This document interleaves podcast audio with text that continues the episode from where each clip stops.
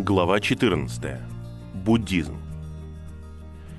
Мы уже увидели, что подъем спиритизма, то есть возвращение к сообщению с бесами и чудесным делам древних времен, вскоре привел к возрождению оккультизма или языческой философии.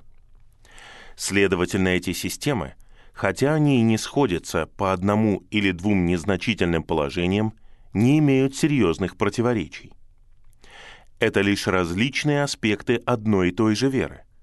И они будут существовать бок о бок, как они существовали в старом языческом мире. Теософия была вероисповеданием образованных и интеллектуальных, а спиритизм влиял на народные массы. Но теософия отождествляет свои учения с теми тайнами, которые присущи всем великим мировым религиям под различными видами и с различными уровнями успеха, и считает себя частью этой системы. Мотивы, заставляющие князя воздуха возродить эту систему в странах, где 300 лет проповедуется имя Господа Иисуса, достаточно очевидны. Час его краткого триумфа близок. Он начинает привлекать людей в свою конфедерацию учениями нефилимов имевшими успех в допотопные времена и в Вавилоне. Он организует свои силы с намерением поднять вселенское восстание против Бога и против Его Христа. Поэтому в самом сердце христианского мира он начнет процесс, который соединит воедино великие религии, чтобы их совместными усилиями задавить и разрушить одно непримиримое сообщество – Церковь Господа Иисуса. Поэтому мы видим, что и спиритисты, и теософы, и даже агностики протягивают руку буддизму и оказывают ему такой почет в нашей собственной стране, что мы не можем не сказать несколько слов о его происхождении и доктрине. И если они протянут правую руку буддизму, левая в то же время будет протянута исламу, как мы видим в отрывке из главы 13. Следующие слова из предисловия книги Арнольда «Жемчужины веры» также иллюстрируют широко распространенное чувство на эту тему. Тем самым чудесный и одаренный учитель Мухаммед создал обширную империю новой веры и новую цивилизацию и приготовил шестую часть человечества – для развития и примирения, которые принесут поздние времена. С исламом необходимо дружить. Его нельзя презрительно отвергать или искоренять. Ему принадлежит задача обучать мир и другие религии. И он внесет свой вклад в далекое божественное событие, к которому движется все творение.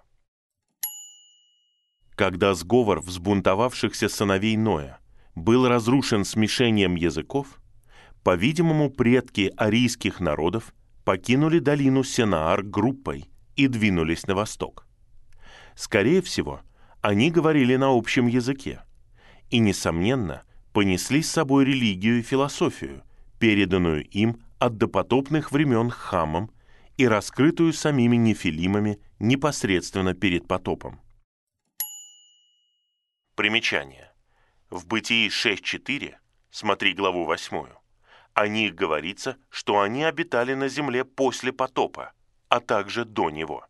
Конец примечания. Возможно, они прошли всю Азию, пока не достигли Бактрии.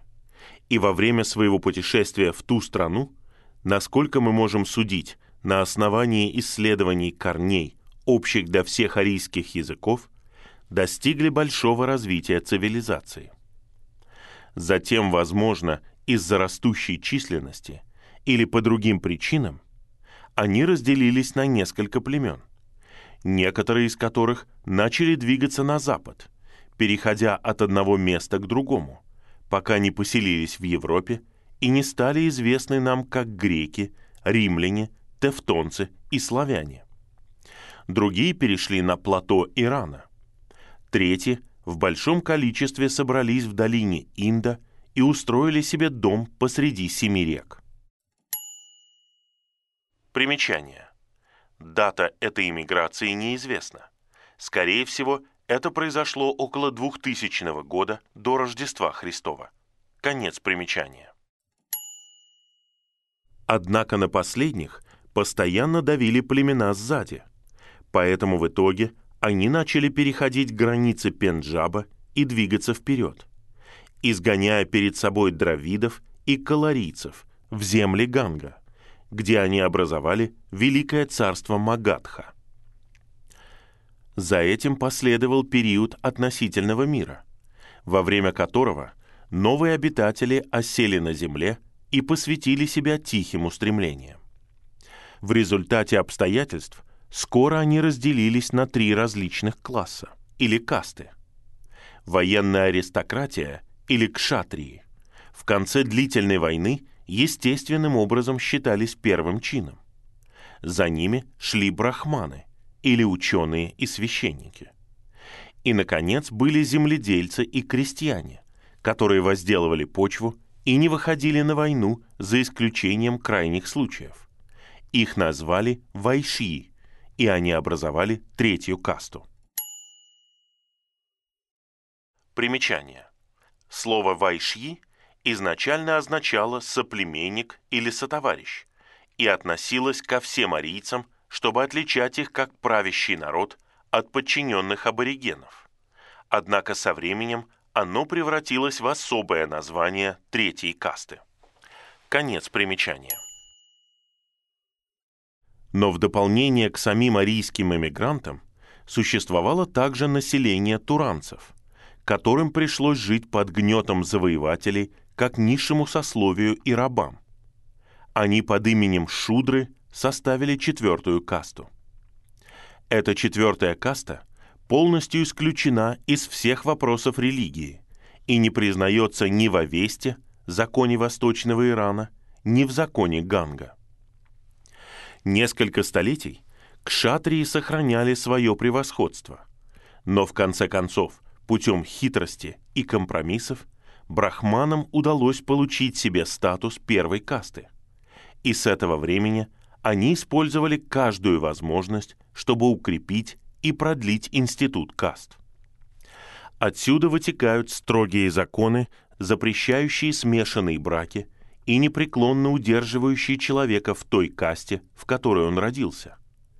При этом для сдерживания недовольства брахманы умело пользовались доктриной о переселении душ. Они утверждали, что каждому на пути к совершенству необходимо пройти последовательно через все касты, поэтому в последующих жизнях образцовый шудра становится вайшья, вайшья кшатрия и так далее. Спиритисты предполагают, что силы, которым они помогают в действии, предпримут подобную предосторожность, если они хотят сохранить мир от анархии. Поэтому умы некоторых из них неизбежно обращаются к буддизму, как показывает следующий примечательный отрывок. То, что песчинка нашей болезненной веры чахнет и умирает во враждебном интеллектуальном окружении, это самое большое разочарование, с которым может столкнуться любой честный разум. Похоже, мы приближаемся ко времени, когда организованное лицемерие наших церквей будет подобно вопиющему скандалу для человеческого интеллекта, подобно тому, во что превратилось монашество три с половиной столетия назад. И когда это произойдет, это будет переворотом – который приведет к движению в разных направлениях. Позитивное неверие, явно переходящее от интеллектуальной аристократии к широким массам, практически наверняка отреагирует деструктивной силой на политическое и общественное устроение. Оно не может не предложить исправление неравенства в мире для тех, кто потерял призрачную надежду получить компенсацию в будущем. Многие пытливые умы с беспокойством взирали на эту перспективу, не видя, откуда может прийти восстановление религиозной веры на постоянном основании. А возможно ли то, что бескровная и невинная история буддизма завоюет благодарность и любовь людей? Месси в журнале «Свет» 16 июня 1883 года. Священными книгами этого народа были четыре веды – Ригведа, Яджурведа, Самаведа и Адхарва-веда, содержание которых доказывает, что религия брахманов является самой исчерпывающей из когда-либо существовавших. Каждая из них состоит из трех частей – мантры, брахманы и упанишады, из которых мантры являются наиболее древними. Это гимны молитвы и хвалы. Некоторые из них являются очень древними и, несомненно, являются общим достоянием арийского семейства народов. И, возможно, их пели в древности наши с вами предки, а другие были добавлены позже. Если их повторять или петь соответствующим образом, они высвобождают волшебную силу, противиться которой не могут даже боги. И до сего дня они используются как заклинания или для проклятия, или для упразднения влияния злых духов. В стихах, которые иногда поднимаются до возвышенного стиля, они внушают поклонение силам природы и свидетельствуют о страхе перед злыми бесами, точно так же, как делают халдейские волшебные заклинания. Темы у них различные. Веды, говорит Лилли, содержат зачаточные идеи основных догм и религиозных обрядов мира. Они раскрывают Троицу в единстве, и из первых букв одной группы названий Адити, Варуна, Митра, по-видимому, происходит мистическое слово «аум», или, как его иногда пишут, «ом». Большая часть мантр, похоже, использовалась, когда арийцы все еще жили в долине Инда, а брахманы принадлежат к более позднему периоду. Они показывают четкий переход от религии пророка или риши к религии священника и объясняют священную систему и обрядовость брахманов, развившуюся после иммиграции в землю Ганга. И, наконец, Упанишады, названные Джанна Канда или подразделения знания, содержат философию брахманства и восходят, очевидно, лишь к VI веку до Рождества Христова. Эти писания выводят доктрину. Есть только одно существо, второго не существует. То есть, говоря словами Манье Вильямса, не существует ничего, кроме одного всеобщего духа, и все, что существует независимо, идентично духу. Результатом споров, возникающих на основании этих пантеистических трактатов, был буддизм. Но можно сказать, что и Упанишады, и буддизм были итогом волны мышления, проходившей в то время по цивилизованному миру. И Будда в Индустане не был единственным великим учителем своего времени. В ту же самую эпоху Заратустра раскрывал свою философию персам. Пифагор наставлял людей в Греции, а Конфуций в Китае. В начале VI века брахманы уже находились на вершине своей власти, а люди корчились под тиранией каст и выносили постоянный гнет, приносить бесконечные искупительные жертвы и очищения, пренебрежение которыми навлекало опасность потерять свободу и нынешнюю жизнь, а также, согласно учению священников, ужасные наказания во многих преисподнях и в будущих инкарнациях но пытливые умы начали обдумывать созерцаемые страдания в мире и задаваться вопросом, действительно ли доктрины, приносящие такие горькие плоды, истинны? Был нужен новый лидер, который принесет новый порядок. И он явился в лице Будды.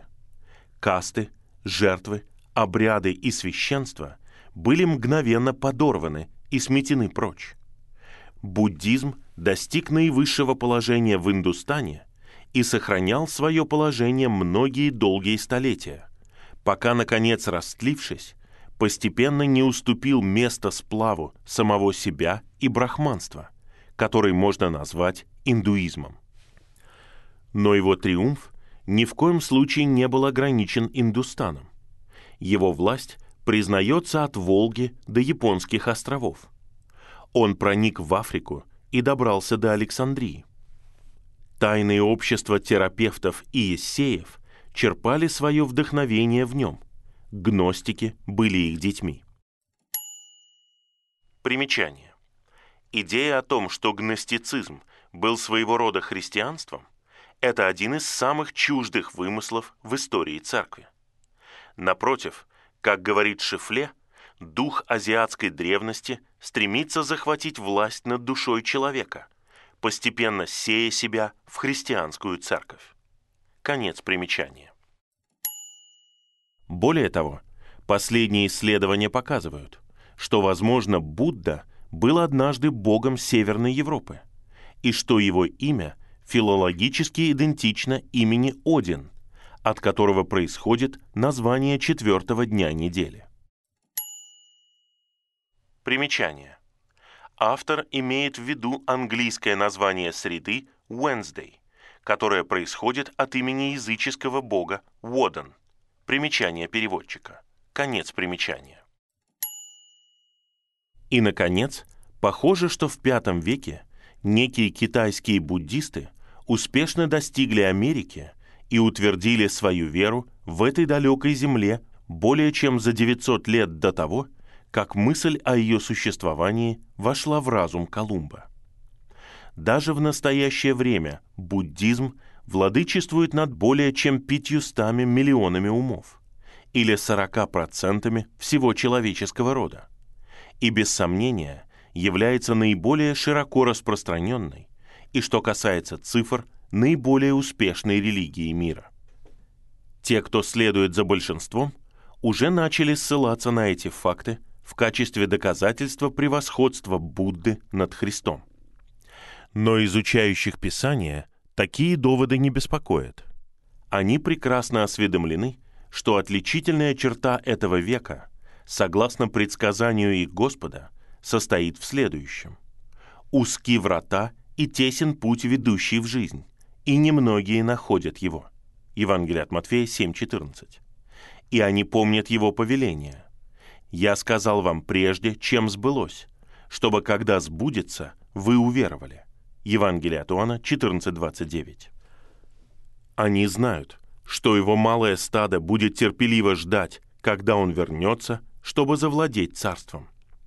Тогда все будет повернуто вспять, и он, наконец, получит превосходство в численности во всем. Разумеется, нам не хватит места для обсуждения истории Будды – Однако, возможно, в ней очень мало действительной истории. Что касается мнимой параллели с жизнью Христа, мы уже отмечали, что сатана, скорее всего, был знаком с пророчествами Бога о ней. Должно быть, он осознавал, что ему самому предстоит сыграть немаловажную роль в этой колоссальной драме. И ему было позволено, разумеется, в пределах границ, устроить искушение – будь то в пустыне, в саду или на кресте, согласно его собственным планам. Поэтому нам не стоит удивляться тому, что, имея перед собой очевидную цель, он заранее отрепетировал некоторые сцены. Но каким бы ни было сходство, между легендами о Будде и историей Христа есть невыразимое различие. И здесь мы остановимся на нескольких эпизодах. В Евангелиях Обстоятельства зачатия описываются с величием и сдержанностью, а само зачатие становится божественной тайной. Но Будда сходит с неба и входит в чрево своей матери в образе белого слона с головой цвета кошениля и с золотыми бивнями. Это не единственные приведенные детали. История о рождении нашего Господа и его колыбели в яслях поскольку ему не нашлось места в гостинице, несет на себе печать истины. С другой стороны, мать Будды была в саду Лумбини, когда он родился. Окруженная шестьюдесятью тысячами прекрасных нимф облаков, она подошла к величественному дереву, которое немедленно склонило ветви, чтобы приветствовать и покрыть ее. Согласно тибетской версии, как только младенец Будда коснулся земли, На ней распустился большой белый лотос. Он сел на него и воскликнул. «Я господин мира! Это мое последнее рождение!» И эти слова прокатились могучей волной по всем мирам.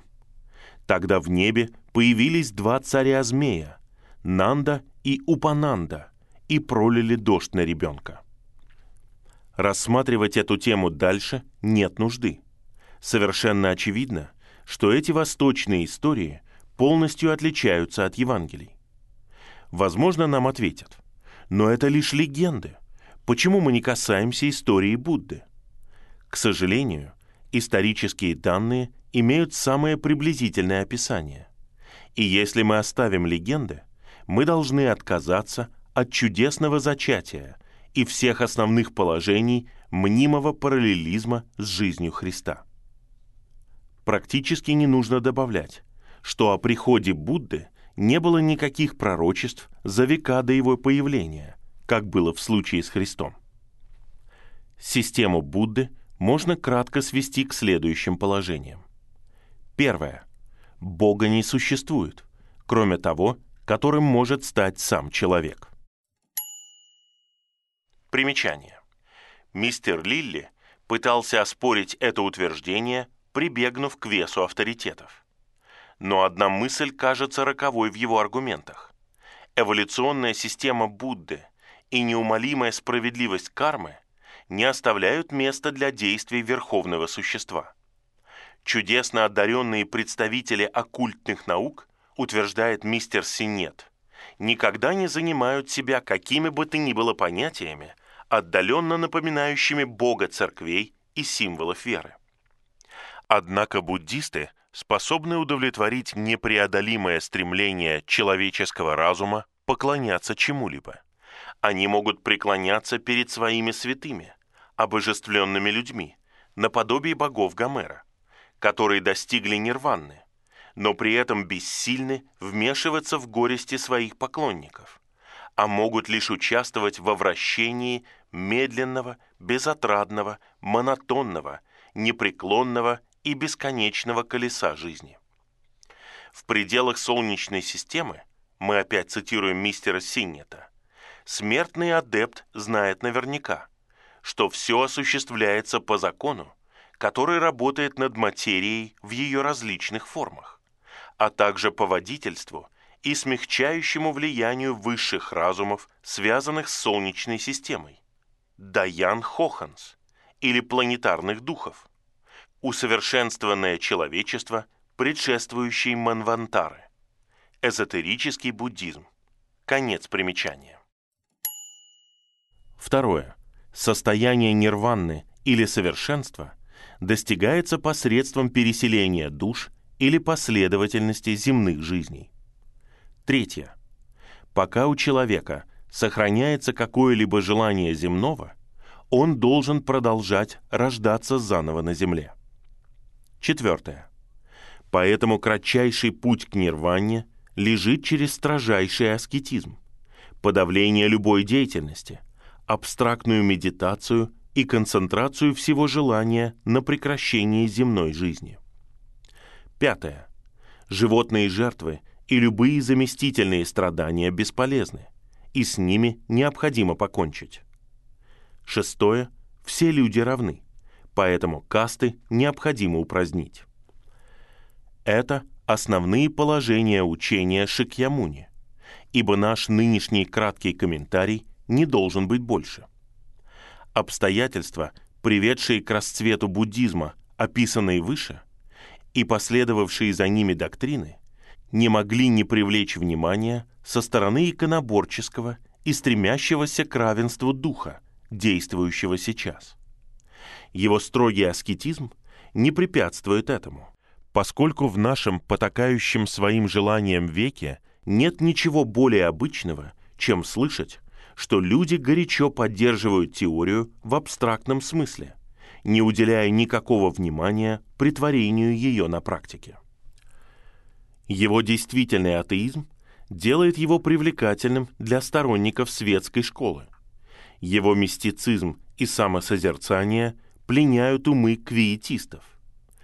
Во всех основах Его доктрина эзотерически идентична доктрине теософии, которую мы уже рассматривали. В обеих системах мы, несомненно, сталкиваемся с сатанинским планом спасения, переданным с ранних времен, скорее всего, нефилимами, тем, кто мог принять его, и сохраненным в эзотерических учениях риши, брахманов и буддистов Востока, а также в тайнах Запада. Этот план состоит в том, что люди должны сами, без Бога или Спасителя, покончить со своими собственными грехами. И как только они покончат с ними, они станут богами. Но если эзотерическое учение буддизма согласуется с теософией, его общие практики полностью сходятся со спиритизмом. Ибо поклонение, если его можно так назвать, среди буддистов в огромной степени связано с культом мертвых, которые, как верят, обладают властью даровать помощь и благословение тем, кто обращается к ним. Но к этой доктрине было добавлено кое-что, принятое католиками, что уже проявляется в церковных медиумах и других формах спиритизма. Душа умершего не должна оставаться в его трупе. Но существует очевидное поверье о том, что некий животный магнетизм или некая оккультная сила облегчает возможность для бестелесного духа вернуться и сообщаться с живыми смертными, когда они находятся в действительном присутствии его трупа. Это объясняет, почему и брахманы, и буддисты поклоняются гробницам, мощам и образам. Лилли, Будда и ранний буддизм. Эта доктрина распространилась на любые человеческие останки. Поэтому в сингальской истории о знаменитом зубе Будды зуб постоянно представляется действующим как останки личности Будды, который, хотя и невидимо, соединяется с зубом всякий раз, когда необходимы великие чудеса. Как естественное продолжение этой мысли, Бенгал был повсюду завален величественными ступами и колоннами, каждая из которых, как предполагалось, содержала мельчайший фрагмент останков Будды. Примечание. Ступа. В буддийской архитектуре монументальное и культовое сооружение для хранения реликвий, имеющее куполовидную форму. Примечание переводчика. Конец примечания. И возможно, что черепа и кости, которые носили брахманы Риши, посещавшие кладбища, можно объяснить таким же образом. Появление образов, опять же, является шагом вперед по сравнению с трупами и поклонением мощам. Подобие умершего должно было каким-то образом привлечь к нему его духов, поэтому появились внушительные мраморные Будды – каждый из которых сидит на своем престоле. Четыре великих Дхьяни Будды, 18 великих учеников, статуи которых находятся в каждом храме в Китае, и толпы второстепенных святых. Хрустальные глаза вкладываются в образ в Китае, и дух умершего должен оживить его. Мистер Лилли суммирует свою главу о буддийской демонологии, из которой взяты приведенные выше отрывки – следующими словами. Буддизм являлся тщательно разработанным инструментом, который должен был свести на нет действия злых духов при помощи добрых духов, действующих с высшим потенциалом посредством трупа или части трупа, главного помогающего духа. Буддийский храм, буддийские ритуалы, буддийская литургия – все это основано на мысли о том, что необходимо все мертвое тело или его части. Нет никаких сомнений в том, что буддийская ступа – это источник римско-католической церкви, центральной частью которой является высокий алтарь, содержащий некие останки святых покровителей. Примечание. В этом случае, если мы посмотрим на происхождение вещей, мы увидим, что ни ступа, ни церковь, как место поклонения, не являются кладбищем. Наоборот, кладбище использовалось как место поклонения. Конец примечания.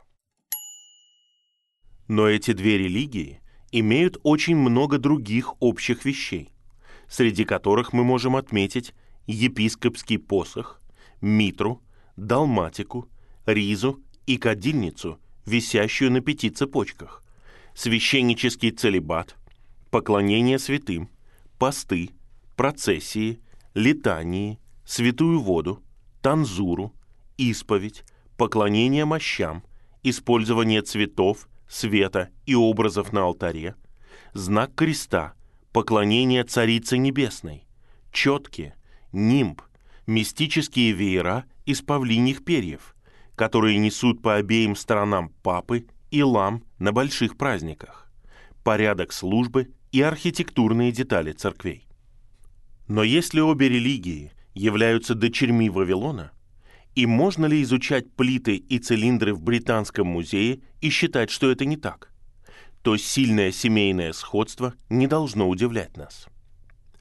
И помогая показать это, и привлекая внимание христианских стран к буддизму, спиритисты убирают огромное препятствие к будущему объединению религий мира. Мы закончим эту краткую и несовершенную главу еще одним наблюдением. По словам гималайских адептов, обычное существо должно пройти около 800 инкарнаций, прежде чем оно сможет закончить свое очищение от греха и достичь покоя нирваны. За эти трудные годы своих существований оно должно сражаться со слепой судьбой и со своим собственным растлением. Не существует Бога любви и всякого утешения, к которому оно может обращаться и молиться. Оно должно своими собственными болезненными усилиями, без посторонней помощи, подняться до богов или скатиться вниз в постоянно растущее страдание и отвращение, пока не упадет непрощенным в бездонную пропасть уничтожения. Вы можете возвысить ваш жребий выше Индры и пасть ниже червя. Эти мириады жизней имеют один конец – те другой. Но пока вертится невидимое колесо, нет остановки, нет покоя, нет отдыха. Кто возвышается, может пасть, кто падает, возвысится. Спицы кружатся безостановочно. Эдвин Арнольд. Свет Азии. Утверждается, что инкарнации одной души вместе с промежуточными периодами проведенными в Дечаване или Авичи, раю или чистилище, могут занять около 70 миллионов лет. В этом вычислении есть определенная мудрость, по-видимому, исходящая из источника мудрее любого человеческого. Это вычисление показывает восхищение пугающей природой греха и гигантскую задачу, стоящую перед человеком – вынужденным стать своим собственным спасителем. С какой благодарностью мы должны обратиться к нашему милостивому Господу, чья кровь говорит лучшее за нас, который, глядя на пораженное грехом и кающееся лицо парализованного, сказал, «Сын, мужайся, твои грехи прощены», и за одно мгновение совершил работу, для которой Будда требует веков – который с жалостью глядя на льющую слезы сокрушенную женщину у его ног, взял на себя ее вину и отпустил ее с миром. Впереди у его учеников нет ни меланхолии, ни одиночества, ни практически бесконечного пути. Нет, он сам с ними всегда, вплоть до конца. Он ведет своих овец через пустыню жизни, мягко направляет тех, кто молод, и неся ягнят у себя на плечах. Он не только понес грехи своего народа, но он также осветит их полностью, их дух, душу и тело, и представит их непорочными перед присутствием своей славы, с великой радостью, силой, которой он может подчинить себе все. Благодарение Богу за его невыразимый дар –